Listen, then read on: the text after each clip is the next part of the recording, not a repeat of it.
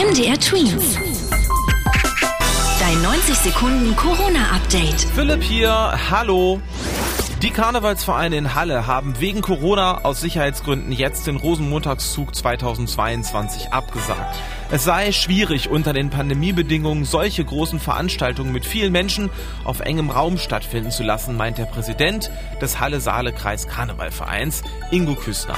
Es soll aber wohl eine Ersatzaktion geben, in denen die Karnevalsvereine vielleicht Kindergärten besuchen. Es ist auch möglich, dass die Karnevalsumzüge im Sommer danach geholt werden, heißt es.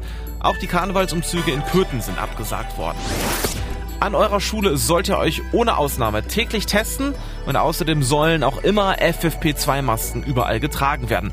Das meint der Deutsche Lehrerverband. Die Politikerinnen und Politiker in Deutschland müssten die Lage an den Schulen genau im Blick haben, um dann auch reagieren zu können, wenn zum Beispiel plötzlich wieder viele neue Corona-Fälle auftreten. Krasser Schritt auf den Philippinen. Wer gar nicht gegen Corona geimpft ist, darf die öffentlichen Verkehrsmittel in der Hauptstadt Manila nicht mehr benutzen.